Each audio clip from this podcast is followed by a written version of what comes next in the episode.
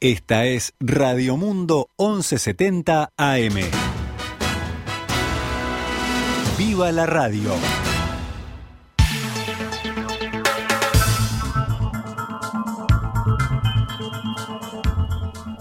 Doce horas 11 minutos, damos comienzo a una nueva edición de Noticias al Mediodía en este lunes 8 de noviembre del año 2021 cuando actualizamos la información para todos ustedes.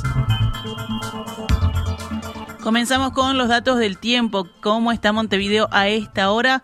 Bueno, el cielo algo nuboso. Acá se ve bastante celeste en la ventana del estudio de Radio Mundo. Hay 24 grados dos décimas. El viento del suroeste a 11 kilómetros por hora la presión 1017 hectopascales, la humedad 46% y la visibilidad 15 kilómetros.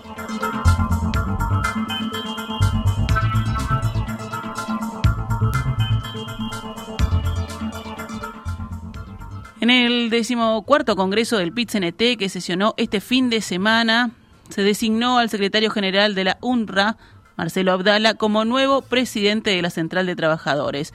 José López de COFE como vicepresidente y Elvia Pereira de FUMTEP como secretaria general. Esta mañana, en diálogo con En Perspectiva, el nuevo presidente aseguró que la conducción es colectiva y que su rol es más para el afuera de la organización y simbólico. Abdala aseguró que su llegada a la presidencia del pit no significa que el movimiento va a ser más radical en relación a su antecesor Fernando Pereira y que va a primar la coordinación con todos los sectores. Se ha reflexionado, se ha planteado si esto iba significar un cambio en la orientación, digamos, de, la central. Pero en definitiva nosotros eh, siempre hacemos el esfuerzo por representar la opinión colectiva, digamos. Entonces yo no, no creo que haya ni un más ni un menos en ninguno de los sentidos que tiene que ver con, con la conducción de la central. Me preguntaban otros colegas, digamos, si, si esto iba a implicar que fuentes de comunicación con las cámaras empresariales, con el propio Poder Ejecutivo, podían disminuirse a partir de mi presidencia. Que decía, en principio no creo ni que aumenten ni que disminuyan, ¿no?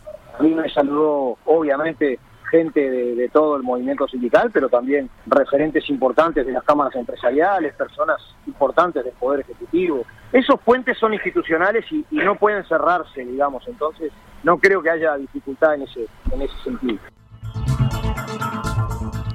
Consultado sobre su vínculo con el presidente de la República, Luis Lacalle Pou, el sindicalista aseguró que hay diálogo y respeto.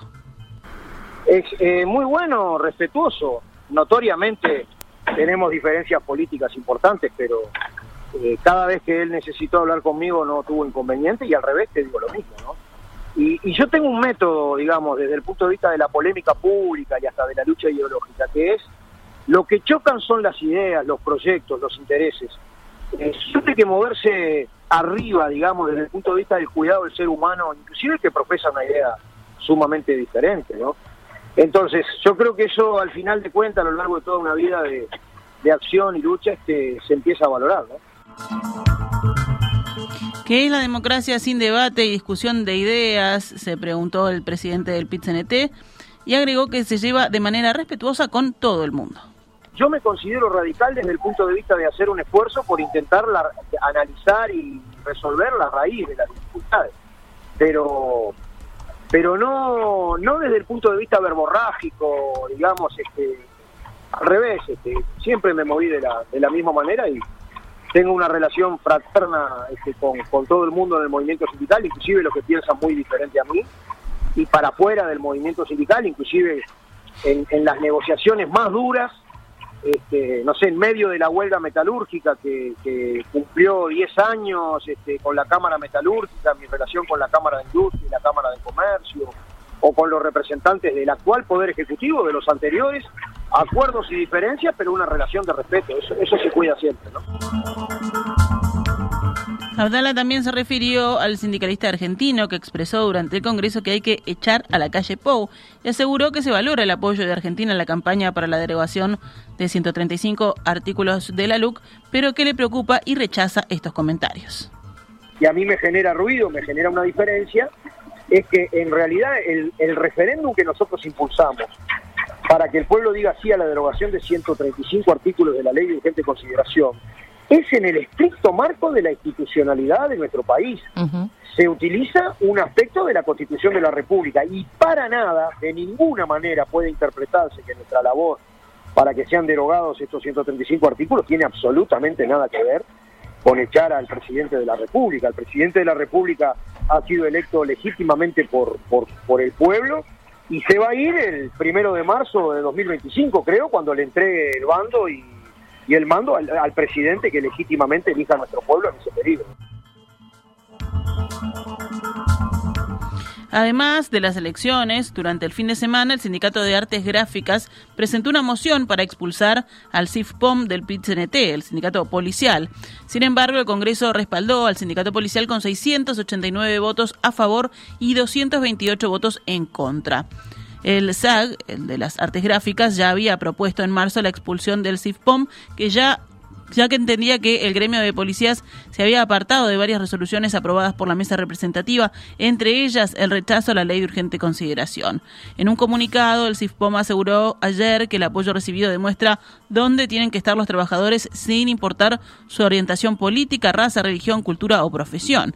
Lo fácil era irse, como pedían algunos. Lo más valioso es quedarse a dar pelea adentro por los cambios que queremos, porque los lugares de conducción social no se abandonan, se militan, aseguran los sindicalistas policiales.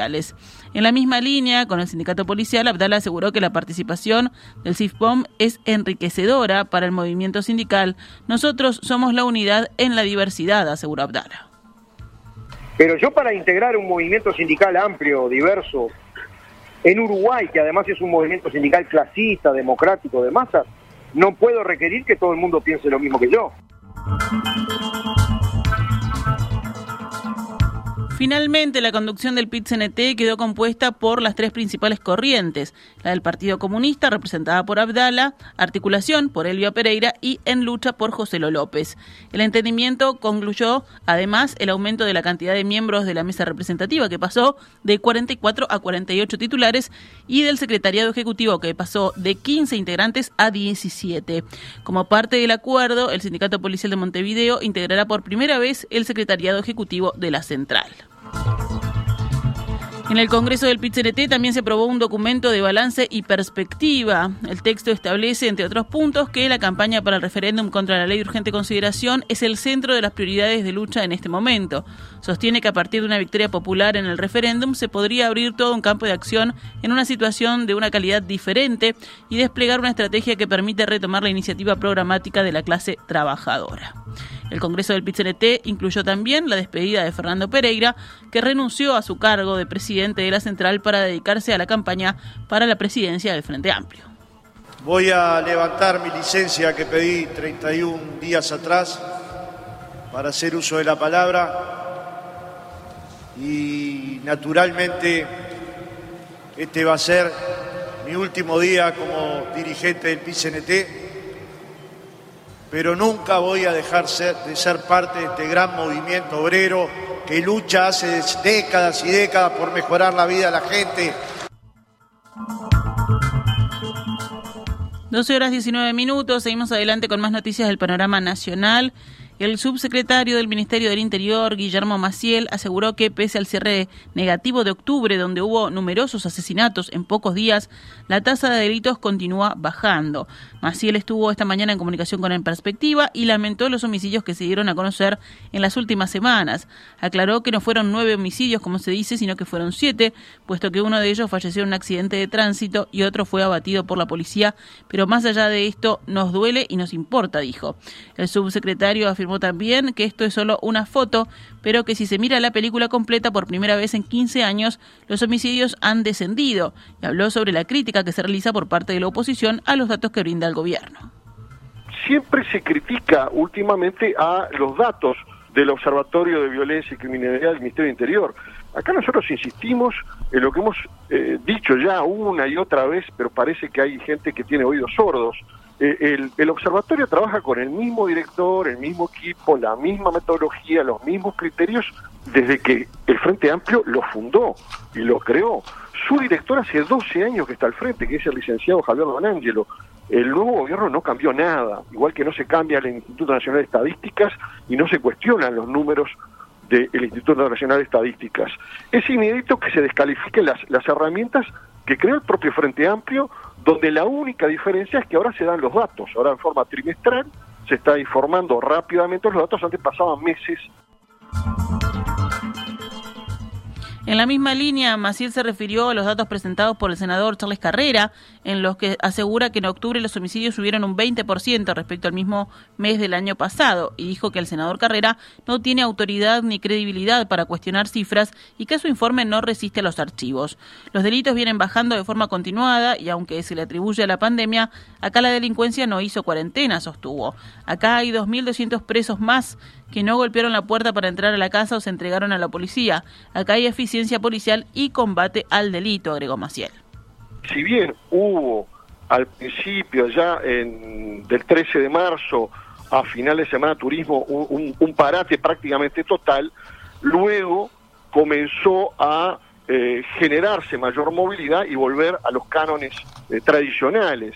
Y, y, dice mucho que independientemente de ese primer parate, Luego, cuando eh, se empieza a retomar la movilidad, continuaron cayendo los hurtos, las rapiñas y los homicidios, eh, tanto en esa especie de cuarentena de responsabilidad eh, voluntaria de los uruguayos, como también cuando volvió un movimiento normal a las calles. Maciel aseguró que mientras en otros países los delitos subían, aún en pandemia, en Uruguay hubo más personas formalizadas, procesadas y privadas de libertad. Esas personas estaban delinquiendo, dijo. A alguien estaban robando, rapiñando y matando, expresó. Hoy tenemos eh, cifras redondas, 14.000 personas privadas de libertad, es decir, en la cárcel. Pero aparte de esas 14.000, hay otras 11.000 que están en libertad por libertad prueba y por medidas sustitutivas a la presión. Quiere decir que aumentó la eficacia policial sobre gente que estaba paseando por 18 de julio, por personas que estaban tranquilamente en su casa, no, por personas que estaban cometiendo delitos. Es la misma policía que tiene una conducción diferente, una gestión diferente y da estos resultados, que van de la mano de que aumentó el patrullaje, de que descentralizamos el pago, de que abrimos seccionales y destacamentos que estaban cerrados, de que instauramos por primera vez brigadas contra las drogas en Montevideo y Canelones que no había. Todos los departamentos tienen brigadas antidroga, Montevideo y Canelones no tenía y hemos hecho una lucha frontal contra la madre de todos los delitos que es el narcotráfico. 12 horas 23 minutos, vamos con noticias de la emergencia sanitaria. El ministro de Salud Pública, Daniel Salinas, publicó en su cuenta de Twitter esta mañana nuevos datos sobre la vacunación contra el coronavirus. Las personas que no se dieron ninguna o solo una dosis contra coronavirus tienen 16 veces más riesgo de morir por COVID-19 que las personas que sí se vacunaron, de acuerdo a una infografía del Ministerio de Salud Pública publicada por el titular de la cartera. Además, las personas que no recibieron ninguna vacuna contra el coronavirus o solo tienen una dosis tienen 10 veces más de posibilidades de ingresar a CTI y 7 veces más riesgo de enfermarse con este virus. La información brindada por el jerarca a su vez aclara que la población objetivo del estudio está comprendida por mayores de 12 años. Este informe fue elaborado por el Sistema de Vigilancia y el Sistema Informático de Vacunas. Gracias a la vacuna tenemos un desacople entre total de positivos y la cantidad de formas graves, declaró el país el presidente de la Sociedad Uruguaya de Medicina Intensiva, SUMI, Julio Pontet. Antes de la aparición de las vacunas, entre el 2% y el 14% de positivos eran graves y ahora estos casos representan menos del 1%. Uruguay es uno de los países con mejor adhesión a la vacunación contra COVID-19. Actualmente hay más del 78% de la población que cuenta con la primera dosis de la vacuna y el 74% con la segunda. De todas maneras, el porcentaje de vacunados con tercera dosis es solamente el 35% de la población.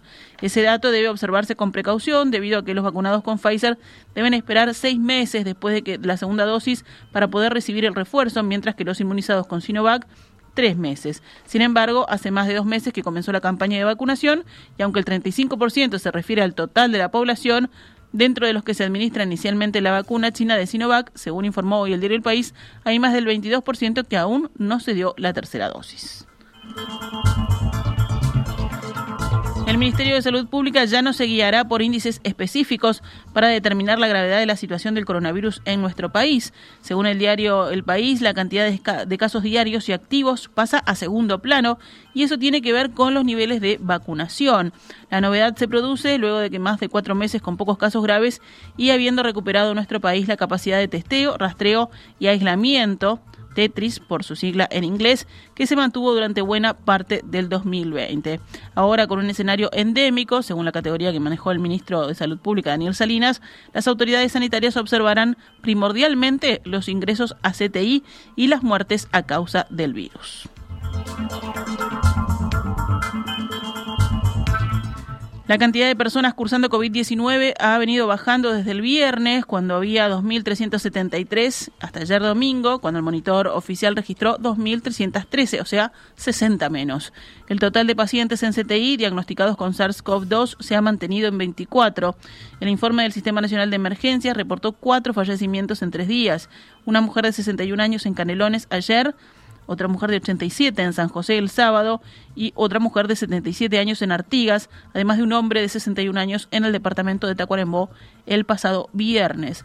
Ayer domingo fueron detectados 180 casos nuevos en 7.038 análisis, o sea, una tasa de positividad del 2,56%. Más titulares nacionales. El presidente de la República, Luis Lacalle Pou, recibirá hoy en Torre Ejecutiva a representantes del denominado Foro de Montevideo, un grupo de personas que el mes pasado envió una carta al mandatario pidiendo la liberación de todos los presos procesados o condenados por delitos cometidos en dictadura. Los representantes del colectivo que se reunirán esta tarde con el presidente son, según informa Montevideo Portal, los escritores Mercedes Vigil y Eduardo Avenia. Antel presentará hoy en Fiscalía una denuncia penal por presuntas irregularidades en la construcción del complejo multifuncional Antel Arena. La demanda se basa en el resultado de la auditoría que hizo la firma independiente Ecovis contratada por Antel e incluirá el fallo de la Junta Nacional de Transparencia y Ética Pública, la JUTEP, que concluyó que en las obras se constató la violación a principios y normas de conducta. La intendente de Montevideo, Carolina Cose, que era la presidenta de Antel, cuando se construyó el Antel Arena, había expresado que el informe sobre el Antel Arena que realizó la JUTEP se basó en una pseudoauditoría elaborada por el estudio de un militante herrerista. Cose manifestó, tras conocerse el fallo de la JUTEP, que detrás de esto, dijo, parecería ser que hay un sector del Partido Nacional que está obsesionado con Antel y con las empresas públicas. La Intendencia de Montevideo inició el trámite de embargo contra el Partido Nacional y el Partido Colorado, luego de que no pagaran multas aplicadas en su momento por la administración que conducía el intendente Cristian Dicandia por cartelería en columnas de la vía pública colocadas para la campaña de las elecciones presidenciales de 2019 y las departamentales de 2020. Según el diario El País, el cedulón del Poder Judicial fue recibido por los colorados a mediados de la semana pasada. Esa colectividad tiene 10 días para contestar. Mientras tanto, el Partido Nacional ya presentó sus descargos al ser notificado de forma previa. Una fuente de la comuna explicó que se inició un proceso normal. Cuando uno tiene una deuda, se hace primero el trámite de embargo y después se cancela o no. Pero hay mecanismos para avanzar en términos de regularización. El Frente Amplio también fue multado por la Intendencia por 4 millones de pesos, unos 90 mil dólares, pero a diferencia de Blancos y Colorados hizo un convenio de pago. Cerramos el panorama nacional con otras noticias. Falleció anoche a los 76 años de edad Gastón Chearlodino, autor de Milonga de pelo largo y varios éxitos de la música popular uruguaya. Dino, según informa Montevideo Portal, sobrellevaba una grave enfermedad. Nacido en Montevideo, más allá de una estadía de pocos años en Suiza a principios de los 90, Tiro residió toda su vida en Uruguay, en los últimos años en Dolores, en Soriano. Grabó 20 álbumes entre 1969 y 2017 como solista o como parte de bandas reconocidas como Los Gatos, Montevideo Blues, Los Moonlights, Los Kafkarudos o La Dolores, cultivando los géneros rock, candombe beat y milonga. La jornada solidaria Teletón superó la meta de 121 millones de pesos obtenidos el año pasado y este fin de semana recaudó donaciones por 132 millones 564 mil 726 pesos. La Teletón transmitida por varios canales de televisión transcurrió desde la noche del viernes hasta más allá de las 23 horas del sábado cuando se anunció la cifra final.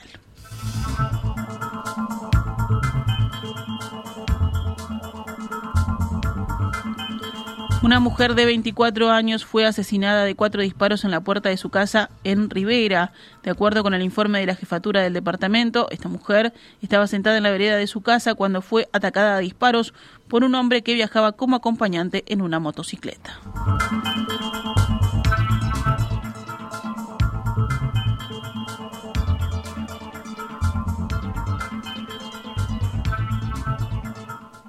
Actualizamos a cuánto cotiza el dólar a esta hora en pizarra del Banco República. 42 pesos con 45 para la compra y 44 con 65 para la venta.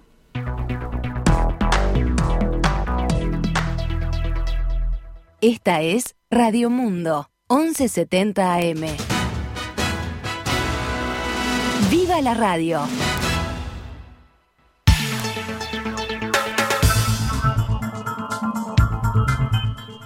12 horas 33 minutos, vamos rápidamente al panorama internacional.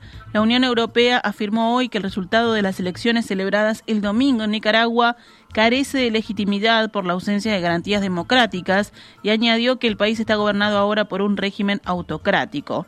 Esas elecciones se llevaron a cabo sin garantías democráticas y sus resultados carecen de legitimidad, apuntó en una declaración el jefe de la diplomacia de la Unión Europea, el español Josep Borrell. Los comicios, añadió, completan la conversión de Nicaragua en un régimen autocrático. Ortega, afirmó Borrell, ha eliminado toda competencia electoral creíble con el arresto de siete aspirantes presidenciales antes de las elecciones. La integridad del proceso electoral fue aplastada por el encarcelamiento sistemático, el hostigamiento y la intimidación de precandidatos y líderes de oposición, señaló Borrell en una nota en nombre de los 27 países del bloque. Llamamos a Daniel Ortega que devuelva la soberanía de Nicaragua a los nicaragüenses, que son sus dueños legítimos, añade la declaración. Borrell ya había adelantado a mediados de octubre que la detención sistemática de precandidatos y aspirantes presidenciales era un golpe letal para la legitimidad de las elecciones. El responsable europeo añadió en aquel momento que Nicaragua era una de las peores dictaduras del mundo y aseguró que la deriva autoritaria es más que preocupante, es inaceptable. De acuerdo con un balance provisional anunciado por la presidenta del Consejo Supremo Electoral de Nicaragua, Brenda Rocha, Ortega logró este domingo un 75% de los votos. El segundo candidato más votado, Walter Espinosa, logró el 14,4%. Estados Unidos reabre hoy sus fronteras terrestres y aéreas a los viajeros vacunados contra el COVID-19 provenientes de más de 30 países, poniendo fin a 20 meses de restricciones particularmente duras. Para hacer frente al previsible aumento de la demanda, las aerolíneas han incrementado el número de vuelos transatlánticos y el tamaño de los aviones. El levantamiento de las restricciones también representa un soplo de aire fresco para el transporte aéreo de pasajeros sumido en la crisis por la pandemia.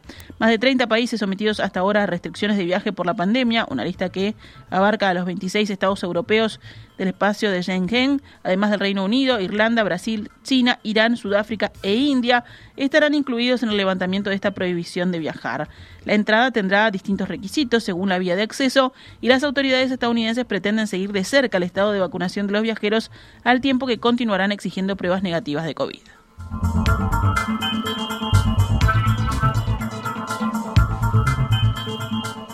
Cerramos con el panorama deportivo. Peñarol ganó y seguirá firme como líder exclusivo del torneo Apertura y la tabla anual cuando termine la decimoprimera fecha de clausura, de la que hoy se disputarán los últimos partidos. Los resultados de esta fecha hasta ahora, bueno, Peñarol venció a Liverpool 1 a 0, Cerrito cayó ante City Torque 2 a 0, Villa Española también cayó ante Nacional 2 a 1 y Rentistas venció a River Plate 1 a 0. Esta mañana Fénix cayó ante Sudamérica 2 a 1 y en la tarde se jugarán los partidos Boston River Progreso en el Parque Artiegas de las Piedras a las 16 y 30 horas, Wanderer Cerro Largo en el Viera a las 18.45 y en la noche Plaza Colonia Deportivo Maldonado a las 21 horas en el Prandi.